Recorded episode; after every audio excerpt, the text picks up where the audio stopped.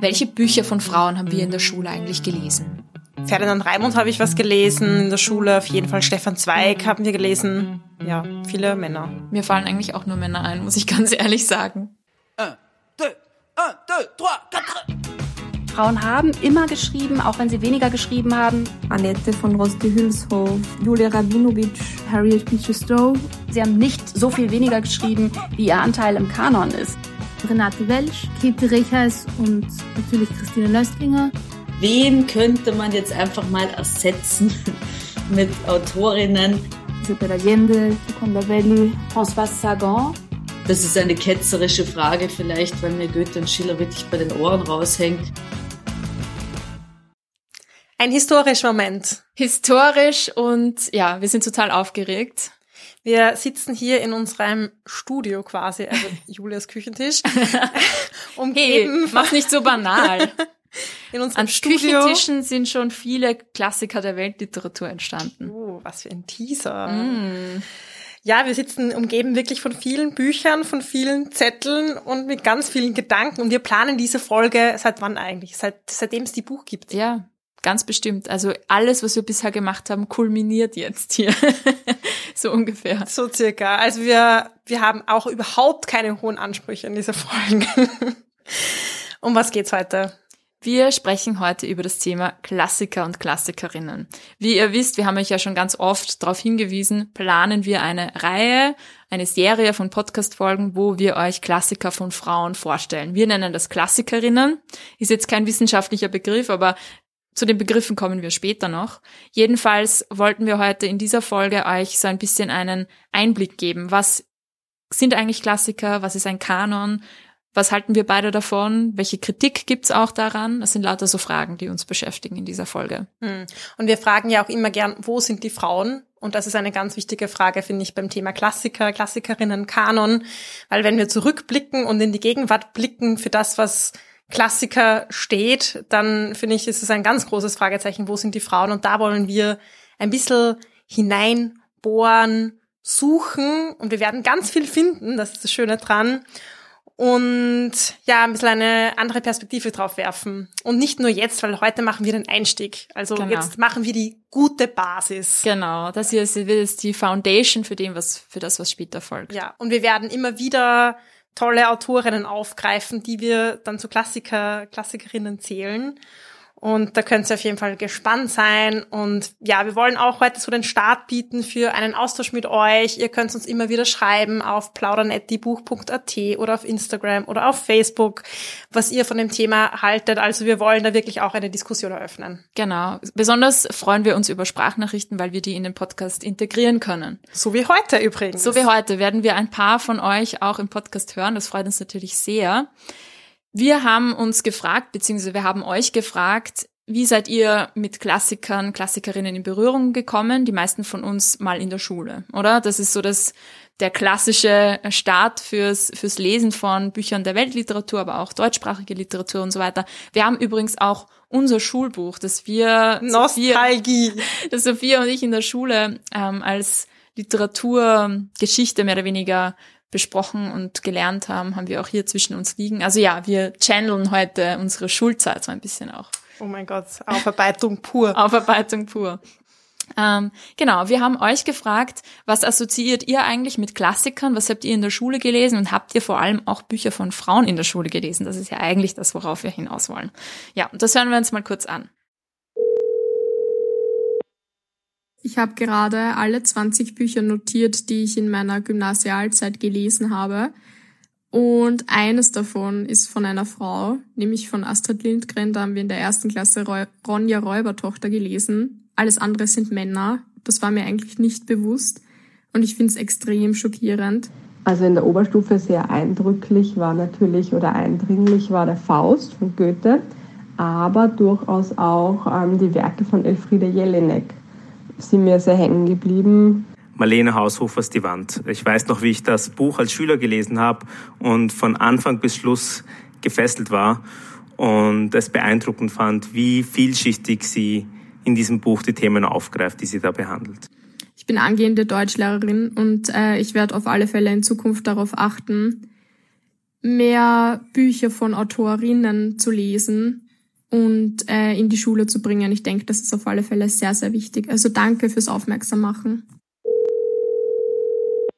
Ja, ich finde das sehr schön, so ein bisschen einen Einblick zu bekommen. Was habt ihr so in der Schule gelesen? Auch wie viele Frauen waren da dabei? Es waren ja ein paar dabei. Elfriede Jelinek und Marlene Haushofer.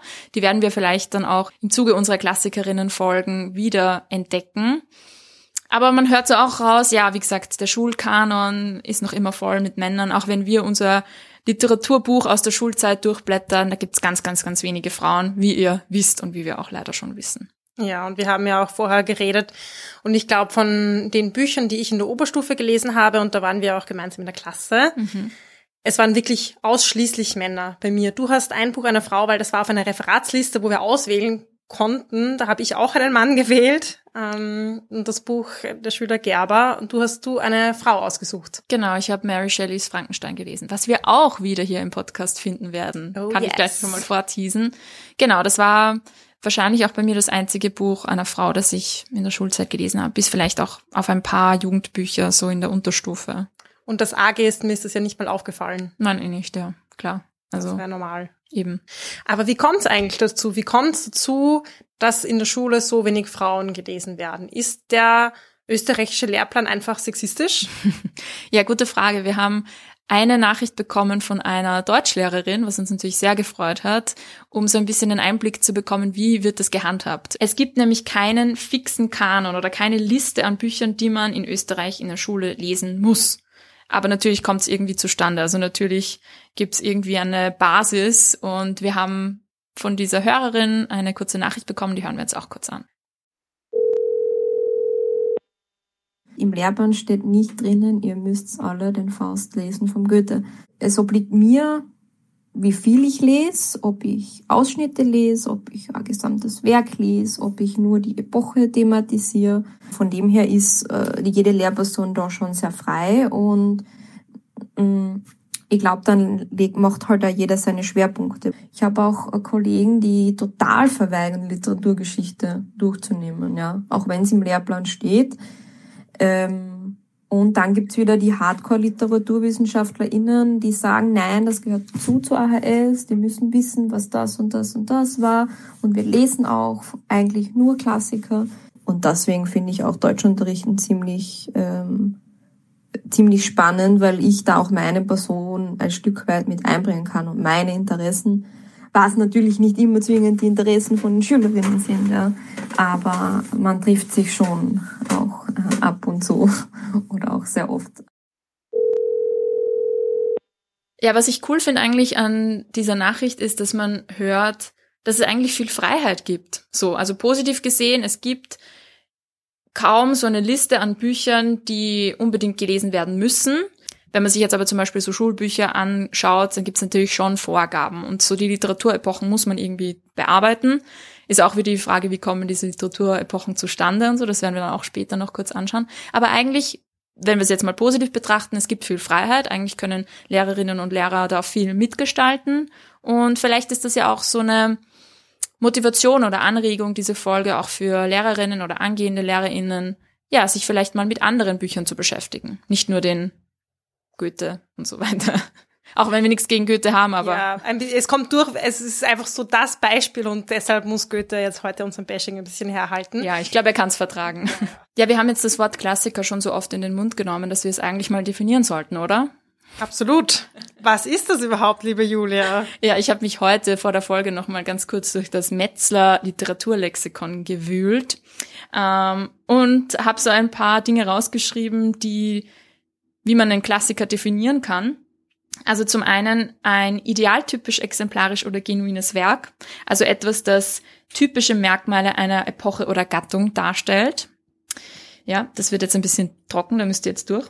Ähm, ich finde, du bringst das so lebendig. Danke, ich bemühe mich. ähm, okay, ein Werk, das kanonisch ist oder überzeitlich gültig. Kanonisch, da kommen wir dann später auch nochmal drauf. Also Kompliziertes Wort. Genau, das bezieht sich auf den Kanon. Das bedeutet, dass es weiterhin und kontinuierlich gelesen wird, dass es in verschiedenen Kontexten wichtig ist, dass es auch gefällt. Ja, also Bücher, die immer schon gut gut gegangen sind, gut gelaufen sind, gerne gelesen wurden, die werden auch eher weitergegeben und dass sie zur Allgemeinbildung gehören. Und letztendlich erstrangige, mustergültige und normsetzende Bücher. Normsetzend ist auch ein sehr spannendes Wort, ja, oder? vor allem, wenn man sich äh, unter einer feministischen Brille anschaut. Ja, genau, da- Welche Norm gibt's? Ja, wir, da Was stellen ist normal? Sich, da stellen sich bei uns schon alle Haare auf, wie ihr merkt.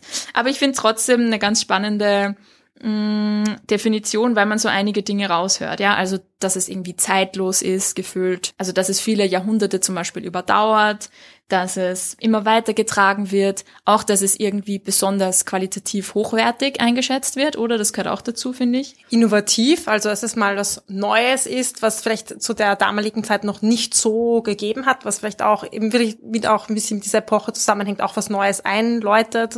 Genau, auch etwas, was die in der Literaturgeschichte so wichtige Meilensteine eben sind, die eine Epoche auch definieren. Also das sind alles so Dinge, die man sich anschauen kann und die ein Buch zum Klassiker machen. Manchmal zu Recht, manchmal vielleicht auch zu Unrecht oder so. Ja.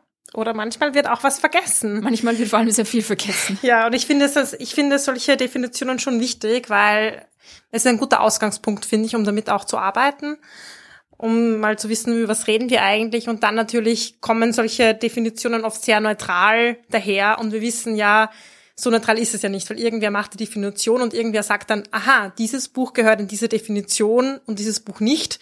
Und da sind Frauen einfach sehr oft außen vor gelassen worden. Und nicht nur Frauen, also wir wollen auch viel darüber reden, dass ja viele andere Menschen auch ausgeschlossen wurden. Also ein Kanon oder das, was wir unter Klassiker verstehen, da, da fehlen ja ganz viele Perspektiven. Ganz genau. Übrigens kurzer Querverweis, wenn euch das Thema interessiert, ihr könnt euch auch gerne unsere Folge zu Frauenliteratur mit Nicole Seifert anhören. Das ist auch ein Buch, das wir als Grundlage für diese Folge natürlich nochmal gelesen haben. Großartige Folge, großartiges Buch, sehr, sehr wichtige Dinge, die wir da drin auch besprechen mit Nicole Seifert, die dann auch eine Expertin ist auf dem Thema. So, jetzt wissen wir, was ist ein Klassiker? Oder wir können es auch schon hinterfragen, weil Genau. wir wissen, was ist die allgemeine Definition. Und dann gibt's ja noch den Kanon. Und ein Kanon ist ja sozusagen eine Sammlung an Klassikern. Genau. Spannend fand ich, dass das Wort Kanon eigentlich so aus dem christlichen, also aus dem religiösen Kontext kommt. Das sind nämlich die Schriften, die dann später zur Bibel zusammengefasst wurden. Das heißt, da gibt's auch eine Sammlung von Texten und auch eine Auswahl, die getroffen wird. Also viele wurden dann vielleicht auch nicht reingenommen. Das finde ich eigentlich ganz cool und das wurde dann so auf den literarischen Kontext übertragen. Ähm, Wie du jetzt gesagt hast, sorry, kurzer Querverweis. Alles gut. Der Kanon kommt aus dem Religiösen, dachte ich direkt so an den Kanon, den man in der Kirche singt. ja, voll. Also Sollen wir anfangen? beginnt. Bruder Jakob. Auch ein Kanon, aber nicht von der Kirche. Heidebrand und Winko sagen, dass ein Kanon ein Korpus von Werken und Autoren ist, den eine Gemeinschaft als besonders wertvoll und deshalb als tradierenswert anerkennt und um dessen Tradierung sie sich kümmert. Auch ein bisschen kompliziert. Aber ich finde, was da ganz gut rauskommt, ist, es gibt einen Kanon für eine gewisse Gemeinschaft. Das heißt, es ist auch irgendwas, was jetzt kulturabhängig ist. Also zum Beispiel, wir haben heute schon ein bisschen gesprochen, welchen Kanon gibt es dann im deutschsprachigen Raum. Da ist es ein bisschen durch die, durch die Sprache definiert, kann aber auch eben durch eine andere Merkmal einer Gemeinschaft definiert werden. Und ich finde, natürlich ist es wichtig, si- sich mit, den, mit der eigenen Gesellschaft auseinanderzusetzen, aber wir wollen auch ein bisschen einen Blick über den Tellerrand werfen und schauen, wie ist denn das in anderen Gebieten der Welt zum Beispiel. Absolut. Und was auch in dieser Definition ganz gut rauskommt, ist diese Idee von Wert. Also diese Werke werden als besonders wertvoll eingeschätzt. Also da schwingt auch schon so ein Urteil mit, was ist wertvoll, was ist nicht wertvoll. Und dann diese Idee von tradierenswert. Also, dass wir es weitertragen, dass wir eine Tradition aufbauen, dass wir es auch in eine bestehende Tradition eingliedern. Das heißt, das, was davor kommt und das, was danach kommt, ist auch wichtig. Und eben dieses sich um diese Tradierung kümmern, also die Weitergabe. Das heißt, es muss jemand da sitzen, der sagt, so, dieses Buch ist richtig gut. Das möchte ich, dass alle Leute lesen. Das werde ich jetzt weitertragen und allen Leuten empfehlen und so Mhm. weiter. Also ich glaube, oft ist es gar nicht so kompliziert oder gar nicht so hochtrabend, wie solche, wie so ein Kanon zustande kommt. Ich glaube, es braucht einfach Leute, die sagen, ich kümmere mich darum, dass dieses Buch nicht vergessen wird. Ja, und ich finde, da kommt dann auch wieder so ein bisschen der Spaßfaktor rein, was du vorher angesprochen hast. Weil, ja, es gibt ein, ein Buch, was äh, auch keinen anspricht irgendwie, wird ja auch nicht viel gelesen. Und das finde ich auch einen wichtigen Aspekt zu sagen, das Buch trifft vielleicht den Nerv der Zeit. Und deshalb lesen es viele Leute und dann und deshalb ist das auch irgendwie passend, weil es irgendwie zu dieser Zeit spricht und aus dieser Zeit herausspricht. Genau. Und spannend ist es dann auch, wenn es über diese Zeit hinaus immer noch Menschen anspricht. Das finde ich ja interessant. Ich finde so, solche Themen, keine Ahnung, von der griechischen Mythologie, das ist uralt, aber das sind oft so grundlegende menschliche Themen, zu Eifersucht. Das habe ich auch sofort dran gedacht. Eifersucht? Eifersucht. Das kommt, griechische Mythologie. Ist voller Eifersucht. Ist voller Eifersucht. Aber so grundlegende Emotionen vielleicht auch. Und egal, wie sich die Menschheit weiterentwickelt, das ist irgendwie immer noch etwas sehr Menschliches. Mhm, absolut. Ja, das ist total spannend. Gleichzeitig müssen wir natürlich auch hinterfragen, gibt es denn so wirklich so universelle menschliche Themen? Also da müssen wir, da sind wir natürlich auch immer ein bisschen vorsichtig und wir kommen dann später noch auch auf die Kritik zu sprechen. Aber absolut spannend ist einfach, wie diese, wie so zeitlose Werke sich immer noch, ja, und wie eben sowas wie griechische Sagen immer noch aufgelegt wird. Also ich sieht man ja dauernd noch. Ja. Und ich denke mir, klar, universell ist ganz oft auch gedacht worden aus der Perspektive des weißen Mannes. Genau. Das ist das, eben, das ist das, was universell ist und alle anderen Erfahrungen sind da jetzt mal außen vor gelassen worden. Ich glaube, was für mich spannend ist, ist eben dieser, gerade in Büchern geht es ja ganz viel um subjektive Geschichten und Erfahrungen und etwas sehr menschlich, persönlich, subjektives und in dem, finde ich, kann man so einen, ein, ein Körnchen Universalität wiederfinden. Mhm. Nicht in dem, das ist die Norm, sondern eben in dieser persönlichen Geschichte, das dann auch vielleicht verstanden oder nachvollziehen, vollzogen werden kann von, von, Menschen, die jetzt auch irgendwie 200 Jahre später leben. Absolut, absolut. Ja, wir sind jetzt schon ganz kurz darauf eingegangen, dass diese Sammlung von Werken auch irgendwie zusammengestellt werden muss. Ja, das ist das Thema der Kanonisierung, also dieser Prozess von, wie schaffen wir jetzt so einen Korpus von Werken, den wir dann als besonders wichtig erachten. Und da ist eben ganz wichtig zu bedenken, dass Kanonisierung eben kein objektiver Prozess ist, sondern das wird auch von Menschen gemacht. Ja, ein Schulbuch oder ein Literaturlexikon wird auch von Menschen geschrieben und die haben natürlich auch ihre ganz eigenen, sag ich mal, Vorurteile und bringen ihre eigenen Positionen mit und die schwingen dann auch in der Auswahl mit. Wichtig finde ich auch zu sagen, dass es auch immer eine Klassenfrage ist. Wer Erstens mal, wer schafft den Kanon? Für wen ist er gemacht? Wer kommt darin vor? Wer hat überhaupt Zugang zur Bildung? Wer hat eigentlich überhaupt Zeit und Muße, sich mit Literatur zu beschäftigen? Also da ist ein riesiger Wust an Vorbelastung schon bei so einer Auswahl überhaupt mit dabei. Und auf diesen Prozess wollen wir eben auch schauen, weil wenn das von Menschen gemacht wurde, die in gewissen Positionen sitzen, gewisse Bildung überhaupt erreichen können, wie gesagt, da werden ganz viele andere Menschen vergessen. Mhm. Was ich auch super, super spannend finde, ist, dass ein Kanon ja oft auch eine Funktion hat. Also gerade wenn jetzt ein, wir haben schon gesagt, es geht um, oft um eine Gemeinschaft, also diese Idee, dass eine Gruppe von Leuten den Kanon für sich definiert, dann hat die für diese Gruppe von Leuten auch immer eine Funktion.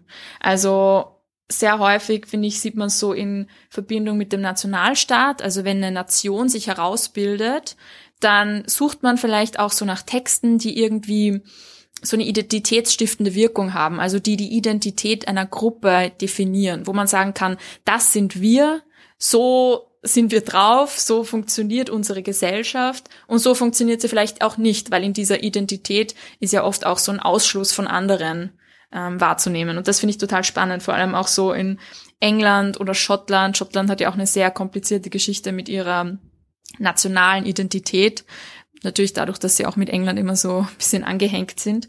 Aber da ist es super, super spannend zu schauen, wie definiert sich die schottische Nationalidentität zum Beispiel durch Literatur. Das heißt, es ist nie einfach nur eine objektive Auswahl. Das hat immer total viel Bedeutung für die Gruppe selbst.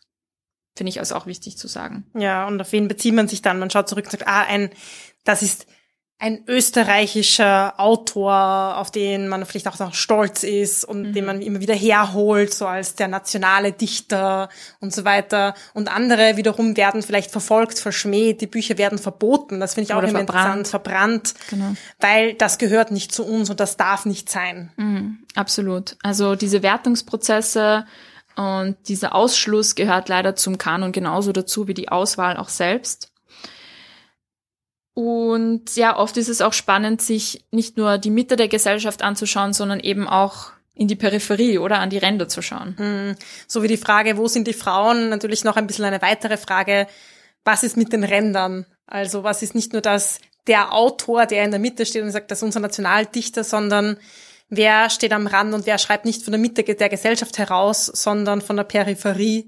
Und gerade jetzt in vielen kritischen Prozessen, auch in dekolonialen Perspektiven, in antirassistischen Perspektiven, feministischen Perspektiven. Das ist die Frage, die wir uns, glaube ich, noch ganz viel öfter stellen sollten. Was ist mit den Rändern?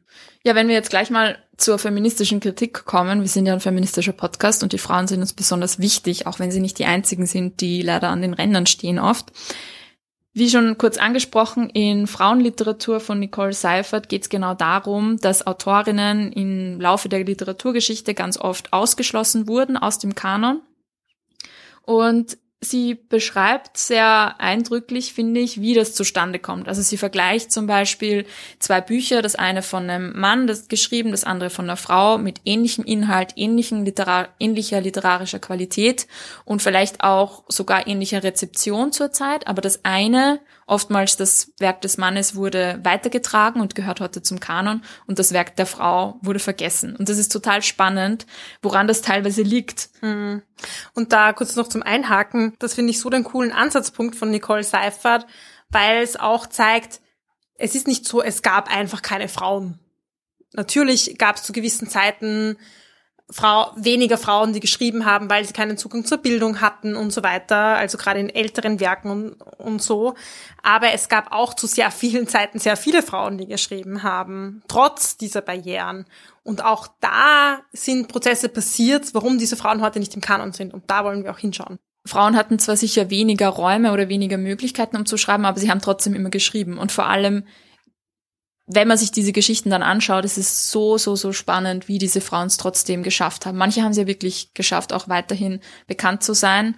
Andere müssen wir halt wieder entdecken. Ein paar von den Aspekten, wie es dazu kommt, dass manche Bücher von Frauen zum Beispiel vergessen wurden, ist teilweise der Inhalt. Joanna Ross, How to Suppress Women's Writing, ist ein ganz, ganz wichtiges Buch und sie schreibt darin über den, die Doppelmoral des Inhalts. Damit meint sie, dass wenn Männer und Frauen über dasselbe Thema schreiben, dann ist es bei einer Frau irgendwie banal und bei einem Mann irgendwie universelle, menschliche, total wichtige, äh, keine Ahnung, Grundlage des Menschseins oder was auch immer. Das ist so, dasselbe Thema wird einfach so unterschiedlich behandelt, je nachdem, wer darüber schreibt. Und das ist eben auch ein Grund, warum viele Bücher von Frauen abgewertet wurden im Laufe der Geschichte. Hm. Und ich finde es interessant, weil es gab ja genug Büchern von Männern und den Klassikern, wo es um Liebeskummer geht, um ja, persönliche Schicksalsschläge, um auch Identitätsfindung und so weiter. Und bei Frauen galt das lange genug als unpolitisch, als das Private. Genau. Eben Unterhaltungsliteratur. Trivial. Trivial. Und, und eben das andere so diese universelle Empfindung. Ja, also das Total. ist, glaube ich, schon das eine. Und das andere, ich denke, selbst wenn sehr klar quasi weltpolitisch, was dabei rauskommt, finde ich, kann ich ja auch Bücher von Frauen, die jetzt sozusagen im häuslichen Umfeld zum Beispiel spielen, sagt ja auch ganz viel über die Gesellschaftsstruktur, über das Politische und so weiter aus. Es ist halt einfach nicht gesehen worden oft oder wollte nicht gesehen werden, ja, so im Sinne von das Private ist politisch. Genau, und dann haben wir auch den Aspekt der aktiven Weitergabe, was wir schon kurz angesprochen haben, also diese Idee, jemand muss sich drum kümmern auch, dass es weitergelesen wird und diesen Aspekt der Verdrängung. Also sehr, sehr spannend finde ich eben auch, was du angesprochen hast, dass manche Perspektiven einfach nicht so ins allgemeine Narrativ zum Beispiel hineinpassen. Also nicht nur Frauen, aber auch zum Beispiel People of Color oder LGBTIQA plus Personen, also queere Personen. Menschen, die einfach, ja, so ein bisschen sich an den dominanten Vorstellungen von, was ist Männlichkeit, Weiblichkeit, was ist normal, unter Anführungszeichen, sich daran reiben und das auch hinterfragen und auch die Identität der dominanten Personen so ein bisschen hinterfragen. Es geht ja auch immer um das eigene, die eigene, das eigene Selbst und mhm. ob ich mich dann angegriffen fühle, wenn da jemand kommt, der so ganz anders ist als ich. Ja. Also das spielt auch mit, finde ich. Und die, diese Bücher passen ja dann oft nicht in die Schublade. Das ist ja auch interessant, dass man denkt, okay, ich habe meine Epochen, wie ordne ich die, die, die da jetzt ein und dann passt nicht rein und denken sie, ah, das sperrt sich irgendwie und ist irgendwie kompliziert und umständlich. Uff das ist ja auch dann nicht beispielhaft für eine Epoche, dann lasse ich das eher raus. Genau. Als zu fragen, hm, was hat das vielleicht für eine Innovation drinnen? Oder was sagt das dann eigentlich darüber aus, wie ich bisher Literatur kategorisiert habe? Das ist in der Beschäftigung mit dem Thema bei mir auch immer wieder aufgekommen. Das Thema Literaturgeschichte, also diese Idee, dass oft Frauen einerseits dadurch, dass sie unabhängig von, sag ich mal, so literarischen Kreisen geschrieben haben, weil sie da keinen Zugang hatten oder weil sie einfach nicht unter Anführungszeichen die Bildung hatten oder so am Zahn der Zeit sein konnten, dass sie immer so ein bisschen ihr eigenes Ding gemacht haben und deswegen in Kategorisierungen, die wir heute von der Literaturgeschichte haben, so die klassischen Epochen, sage ich mal, einfach nicht so gut reinpassen. Und wenn was eben nicht in die Schublade passt, eh wie du schon gesagt hast, dann lassen wir es lieber raus, weil wenn das keine stringente Erzählung macht, diese Literaturgeschichte, sondern es da immer wieder so Brüche gibt oder Widerspruch, dann ist das irgendwie zu kompliziert und dann lassen wir das lieber raus. Dann lesen wir lieber nur ein Buch, das eindeutig den Sturm und Drang ähm, repräsentiert oder eindeutig die Romantik oder eindeutig die was auch immer. Aber etwas, das zur selben Zeit geschrieben wurde, was eigentlich ganz anders ist, was eigentlich total im Widerspruch steht, das lassen wir lieber raus. Hm. Wie wie eben eine Schublade, die dann so sperrt und nicht ordentlich zugeht. Ja, keiner, ja keiner mag so ein, so ein Kastel, so ein wo die Laden dann irgendwie offen stehen und dann fällt was raus und vielleicht in die andere rein. Dann muss man es wieder aufheben, denkt sich, oh Gott, wo passt das jetzt hin? In der Mitte auseinanderreißen und in zwei Schubladen hineinstecken, ja. das ist einfach zu kompliziert. Ja. ja absolut. Oder stell dir vor, du musst eine neue Lade bauen. Pff. Ja, oder, oder, oder alles am Boden stapeln oder ohne Laden. Ist ja hm. viel zu kompliziert, viel zu chaotisch. Ja, aber ihr merkt schon, man kann da viel, viel dran diskutieren und viel auch kritisieren. Die feministische Literaturwissenschaft hat sich das vor allem zur Aufgabe gemacht, den Kanon, die Literaturgeschichte und so weiter zu überarbeiten, zu kritisieren und auch neu zu lesen. Also es geht sehr oft in der feministischen Literaturwissenschaft darum, alte Bücher auszugraben, die vielleicht vergessen wurden, aber auch die bestehende Literaturgeschichte so ein bisschen zu überholen. Und das sind eigentlich auch Prozesse, die normal sein sollten. Nicole Seifert schreibt zum Beispiel auch in ihrem Buch Frauenliteratur darüber, dass in den USA durchaus so Prozesse von Rekanonisierung stattgefunden haben. Also, dass man sich den Kanon, wie er war, angeschaut hat und gesagt hat, okay, es gab jetzt gesellschaftliche Umwälzungen. Das, was wir hier in diesem Kanon abbilden, das ist nicht repräsentativ. Was können wir daran ändern? Wen können wir stattdessen reinholen? Welche Perspektiven sollten wir mit einbeziehen? Und das sollte eigentlich ein ganz normaler Prozess sein. Mm. Und sehr wichtig.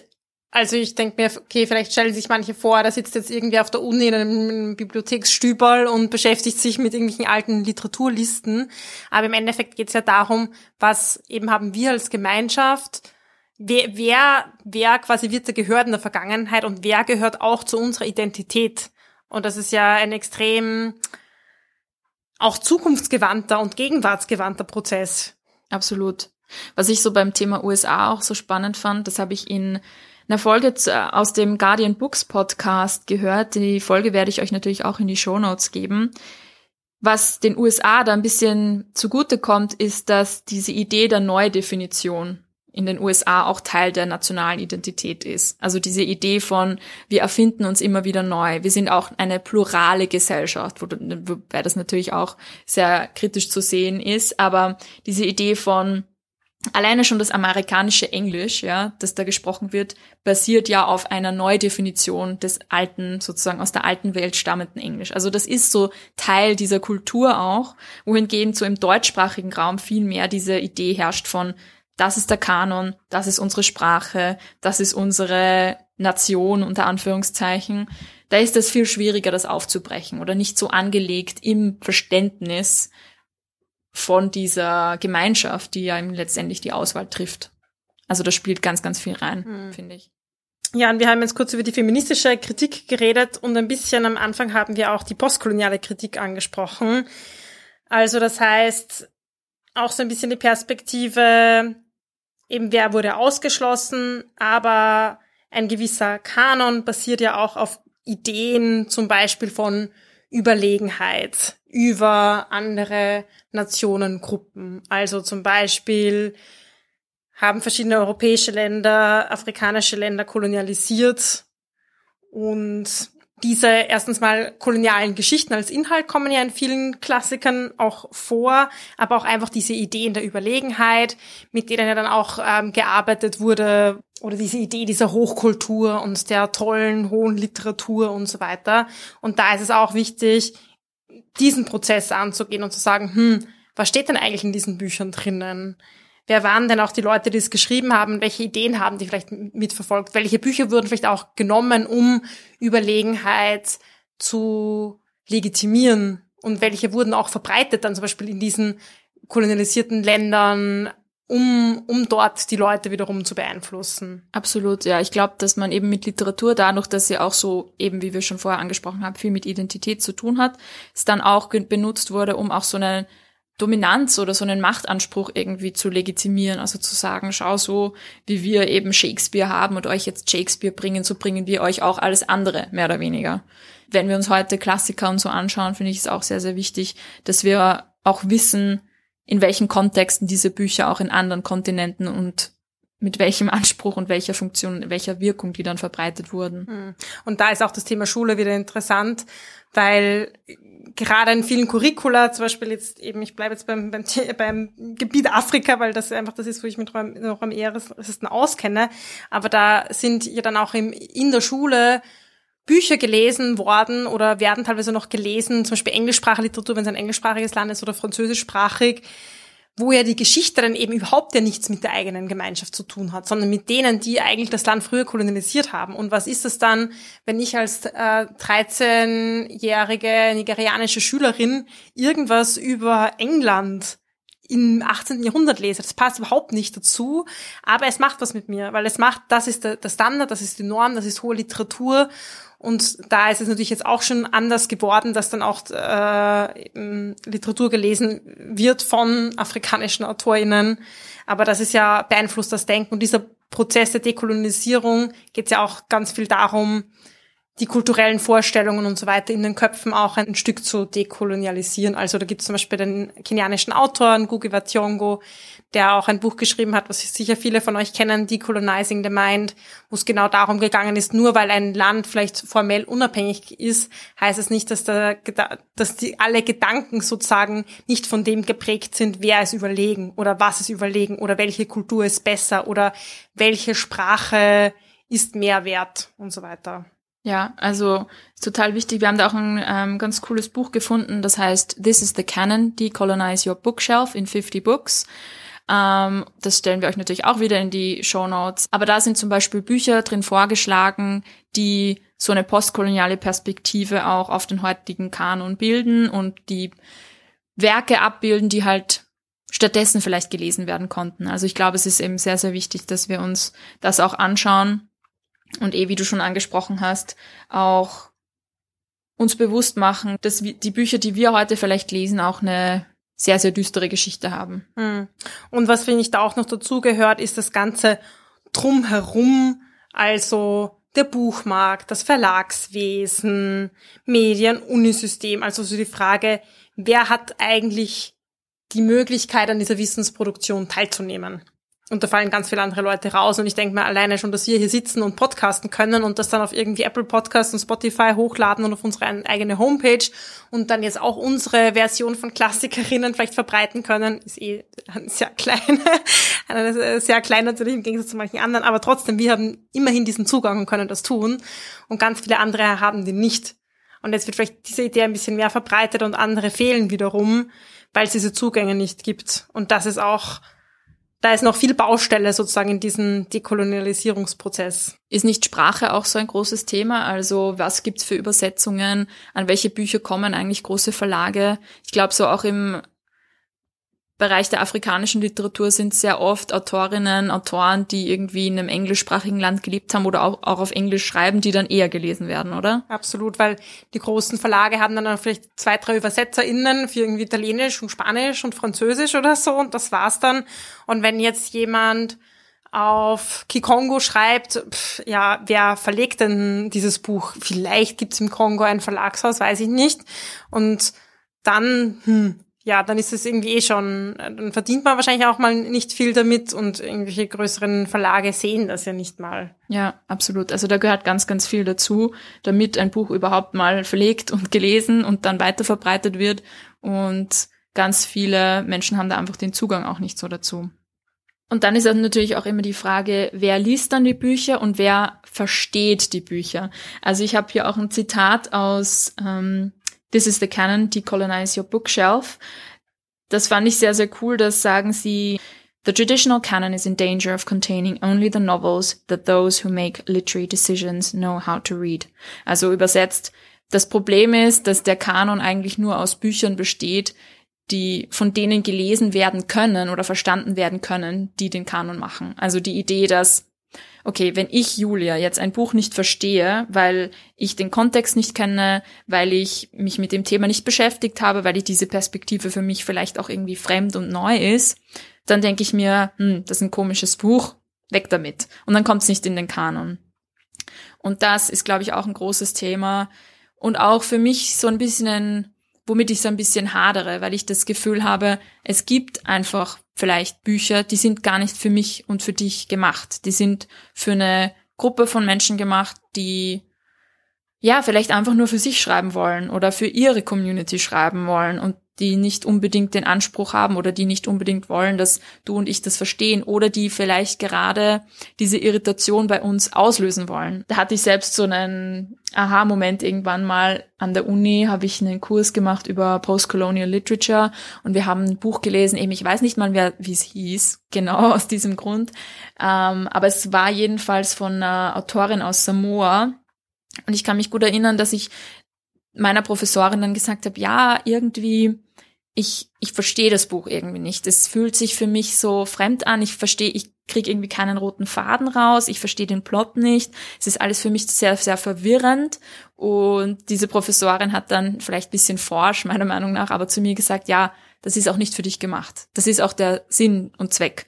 Also, du hast vorher schon angesprochen, die nigerianische Schülerin, die irgendwas über Bücher aus dem England des 18. Jahrhunderts liest, die hat die ganze Zeit diesen Irritationsmoment von, ich kenne das nicht, das sagt mir nichts, das hat mit mir nichts zu tun. Und wir als privilegierte, weiße, junge Frauen und so weiter haben das sehr, sehr selten, dass wir wirklich ein Buch lesen, wo wir merken, wow, damit, das, das irritiert mich, das kenne ich nicht. Und vielleicht wollen postkoloniale AutorInnen, wenn wir die jetzt mal so grob zusammenfassen wollen, wollen vielleicht auch bei uns LeserInnen diese Irritation mal auslösen, damit wir mal das, die Situation kennenlernen, wie es ist, dass etwas nicht für dich gemacht ist.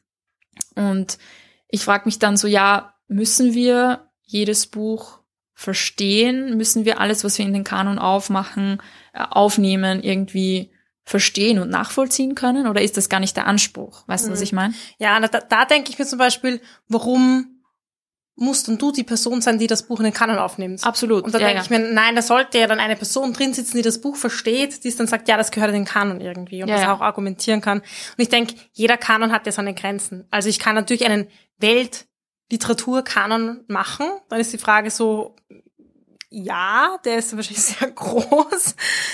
Aber wenn ich sage, okay, deutschsprachiger Raum und ich definiere es jetzt einfach mal so, oder europäischer, feministischer Kanon oder wie auch immer.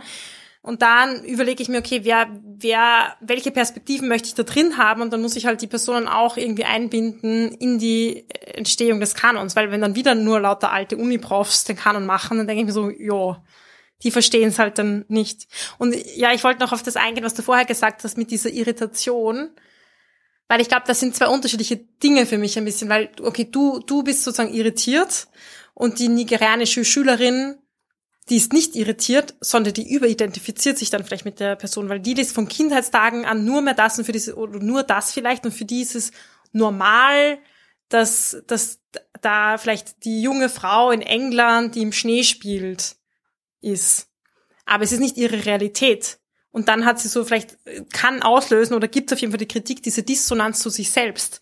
Oder diese Abwertung von sich selbst sozusagen, weil ich bin ja nicht so wie die Person. Sie ist ja auch in den kolonialen Kontext eingebunden, muss man ja auch sagen. Also wenn ich jetzt Ja. ein Buch aus Samoa lese, mit dem ich einfach wirklich wenig zu tun habe jetzt in meinem Alltag, was mich auch wenig betrifft und wenig unterdrückt, also gar nicht, ja, ähm, ist es natürlich was anderes, als wie wenn ich jetzt in einem Land lebe, das kolonialisiert ist seit Jahrhunderten und ähm, wo diese ganze kulturelle und soziale Druck die ganze Zeit auf mir liegt. Das ist eh klar. Also ich wollte da jetzt auch nicht irgendwie sagen, dass ich dieselbe Situation habe Ja, wie eine igerianische Schülerin.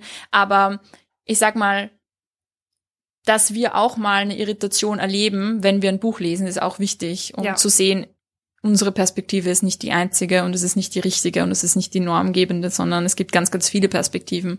Und eh, wie du schon gesagt hast, ich glaube, wenn wir versuchen, einen Kanon aufzubauen, wenn das unser Anspruch ist oder wenn wir sagen, ein Kanon, Kanon ist prinzipiell schon sinnvoll, dann geht's halt auch darum, viele verschiedene Perspektiven reinzuholen. Und ja, wenn du und ich jetzt, Sophia und Julia jetzt da sitzen und wir machen unseren die Buchkanon, dann ist uns da auch ganz klar, dass der nicht alles abbilden kann und dass der auch in unserer subjektiven ja, Wahrnehmung auch natürlich irgendwie davon beeinflusst ist. Ja, und gerade das, die Frage, was gefällt mir, finde ich einfach trotzdem wichtig. Und das ist halt einfach auch Geschmacks, aber auch eben Übungssache ein Stück weit. Und da kann ich dann jetzt auch nicht einfach ganz umswitchen in ganz neue Genres und so. Aber ich kann mich bemühen und das finde ich auch das Schöne an Literatur. Und das sagen wir auch immer. Es eröffnet mir neue Geschichten und neue Perspektiven auf eine sehr vielschichtige Art und Weise, weil ich lese die Geschichten von Menschen und, und das ist ja auch schön. Umgekehrt könnte ich sagen, pff, das ist alles so kompliziert und es ist immer exklusiv und schließt irgendwann aus. Ich könnte einfach den Kanon gleich lassen. Genau, ja. Da gibt's auch viele, die das sagen. Also eine Autorin, eine schottische Autorin, die ich auch sehr gern mag, Janice Galloway, sagt zum Beispiel, ignoriere einfach den Kanon. Der Kanon ist nicht für dich gemacht. Er ist nur dafür gemacht, dich auszuschließen. Vergiss es, wir brauchen ihn nicht. Und ich verstehe diese Haltung und wahrscheinlich ist es auch mal wichtig, so den Kanon mal wegzuwerfen. Aber grundsätzlich glaube ich schon, dass es sowas wie eine, dass es sowas wie einen Kanon irgendwie immer brauchen wird, weil alleine die Tatsache, dass wir in der Schule Literatur unterrichten, setzt schon mal voraus, dass wir irgendwie eine Basis haben, auf die wir uns vielleicht beziehen können. Es ist aber auch wichtig, dass wir die immer wieder überarbeiten und da kritisch sind und nicht glauben, dass das jetzt so in Steintafeln gemeißelt und direkt von Gott kommend ist oder so. Ja, und ich glaube, wie du sagst, den Kanon gibt's dann sowieso, nur ist er nicht explizit und nicht ausgesprochen, es wird nicht richtig offen drüber gestritten, sondern dann werden halt diese ganzen Machtstrukturen auch wirksam, aber halt irgendwie unsichtbar und man, man spricht nicht drüber. Und deshalb denke ich mir lieber, wir, wir reden drüber und die kritisieren's und wir haben dann eine Liste und sagen, nein, da fehlt was, als zu sagen, ah, es gibt eh keine Listen, unterschwellig, Mhm. kauft man trotzdem wieder und es ist aber unsichtbar. Und unterschwellig äh, macht man doch wieder genau dieselben alten Ja. Bücher. Ja. Das stimmt. Ja. Naja, Sophia, wir haben uns ja eine ganz kleine Aufgabe gesetzt. Und zwar wollen wir, wir sind bescheiden. wir sind sehr bescheiden. Wir wollen jetzt den Kanon der Weltliteratur überarbeiten. ja, Mit unserer Expertise, ja, hey, also vielen Perspektiven.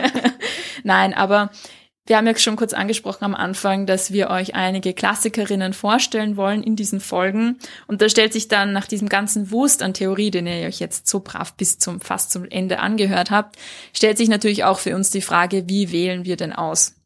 Und wir haben uns so ein paar Dinge rausgegriffen oder so ein paar Aspekte, die für uns wichtig sind, nach denen wir auch unsere Auswahl treffen. Immer mit dem Gedanken im Hinterkopf, dass das nie ähm, perfekt oder vollständig sein wird, natürlich. Aber so ein paar Dinge sind uns wichtig. Nummer eins, Feminismus. Wird euch nicht überraschen. Wir lesen nämlich bei die Buch nur Bücher von Frauen. Holy shit. Holy shit. Das behalten wir bei. Genau. Auch die postkoloniale Perspektive behalten wir bei. Die finden wir beide auch sehr wichtig. Ja, also uns ist wichtig, nicht nur und Anführungszeichen im deutschsprachigen Raum zu bleiben, sondern auch Bücher von anderen Erdteilen und eben spezifisch postkoloniale Bücher auch heranzuziehen. Genau, auch ähm, natürlich einen intersektionalen Zugang zu wählen, das ist uns auch wichtig. Wir wollen jetzt nicht nur über Gender oder so äh, sprechen, sondern auch über andere Aspekte von Unterdrückung. Ja, dann wollen wir uns natürlich immer bewusst sein, dass was wir hier machen und dass der Kanon generell ein Konstrukt ist. Ja, wir werden uns immer dagegen, äh, wir werden uns immer gegenseitig dran erinnern. So, Kanon übrigens, ist ein Konstrukt. Ja, genau. Das kommt immer dann so als Schlaglicht. Und jeder, der dann diese Folge hier, diese erste Folge nicht äh, gehört hat, wird sich dann denken, was ist mit denen so? Kanon ist ein Konstrukt. Kanon ist ein Konstrukt, das wird das äh, geflügelte Wort. Genau. Mut zur Lücke, haben wir schon gesagt. Ja. Nicht vollständig. Und was ich auch super spannend finde oder wichtig, wir haben ja kurz gesagt, dass in der Literaturgeschichte Frauen oft nicht reinpassen, weil sie eben über andere Dinge geschrieben haben oder nicht so sehr in die Schublade passen. Ich finde trotzdem spannend und wichtig zu sagen, was gibt's denn dennoch für Verbindungen zu anderen Werken? Also wie können wir die Frauen irgendwie besser anbinden, damit sie nicht wie so ein abgestorbenes Körperteil irgendwie am Körper der Literaturgeschichte hängen, sondern damit wir das ein bisschen beleben und damit wir da das vernetzen und auch zeigen, was es für Verbindungen gibt zwischen dem, was wir kennen und dem, was wir vielleicht noch nicht kennen. Und dass diese Vernetzung oder Verbindung aber auch im Widerspruch bestehen kann. Also, dass es auch spannend ist, sich ein Buch anzuschauen, das vielleicht, ja, eben nicht in die Schublade passt und dass genau die Tatsache, dass die Schubladentür dann nicht zugeht, das Spannende ist, Ja. oder? Wenn wir jetzt diese Metapher sehr ausdehnen wollen. Ja, ja. Also die Schublade geht vielleicht nicht, deshalb ist unser Kanon quasi keine Kommode mit Schubladen, sondern eben ein Bücherregal. Und da kann man dann reinkommen, einmal eins rausnehmen, auf an, woanders hinstellen. Die sieht man auch alle so ein bisschen auf einen Blick Mhm. und kann sich überlegen, warum steht das eigentlich da? Von A bis Z ist eine schlechte Ordnung für Bücher. Ja, also wir werden uns noch eine Metapher überlegen, die Ja. unseren Kanon repräsentiert. Wenn euch was einfällt. Genau. Plaudern at diebuch.at. Genau, wenn ihr dabei seid, gebt uns eine Review, wenn ihr jetzt nicht schon vollkommen erschöpft seid von unserem theoretischen Erguss. Ähm, genau, Reviews und Bewertungen und Sternchen auf Spotify, Apple Podcast und so weiter. Darüber freuen wir uns immer sehr. Ja, und die letzten Aspekte sind eben, dass wir uns, dass wir sowohl in der heutigen Zeit bleiben werden, also bei zeitgenössischer Literatur, aber wir werden auch zurückblicken in Ja. die Literaturgeschichte. Finde ich wichtig, weil wie gesagt, das ist jetzt nicht äh, nur verstaubt, manches schon, aber es geht uns ja auch darum, wie sind wir da hingekommen, wo wir heute sind und auf was können wir aufbauen, vor allem an feministischen Werken und da schauen wir auch gern zurück. Genau. Ja. Jetzt haben wir alles gesagt. Haben wir es gesagt? Haben wir alles gesagt. Ist das jetzt vorbei, diese Folge? Ich weiß nicht. Ja, wir freuen uns jedenfalls, wenn ihr unsere Folgen weiterhin hört. Es werden immer wieder Klassikerinnen-Folgen kommen. Wenn ihr Ideen, Gedanken, Beispiele habt, schickt uns gerne, wie schon gesagt. Und ja, wir hoffen, dass ihr Freude habt mit unseren Klassikerinnen. Und wir freuen uns immer über eure persönlichen Klassikerinnen. Sagt uns die, schickt uns eine Sprachnachricht oder eine schriftliche Nachricht. Und wir schauen, was wir einbauen, weil ja, unser Kanon ist stetig im Wandel. Und genau, besteht aus vielen Perspektiven. Wir möchten auch mit euch da in Austausch treten. Und ist ein Konstrukt, also konstruiert mit. Kanon ist ein Konstrukt. Viel Spaß noch. Viel Spaß. Ciao.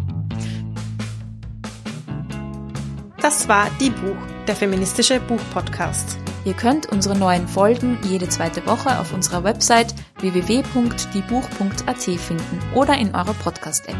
Folgt uns außerdem gerne auf Instagram, Facebook und Twitter. Wir freuen uns immer über euer Feedback sowie angeregte Diskussionen. Schreibt uns dafür einfach eine E-Mail an plaudern.diebuch.at oder kontaktiert uns via Social Media. Ein großer Dank gilt zum Schluss noch der Zirkusband, die uns ihre tolle Musik zur Verfügung stellt.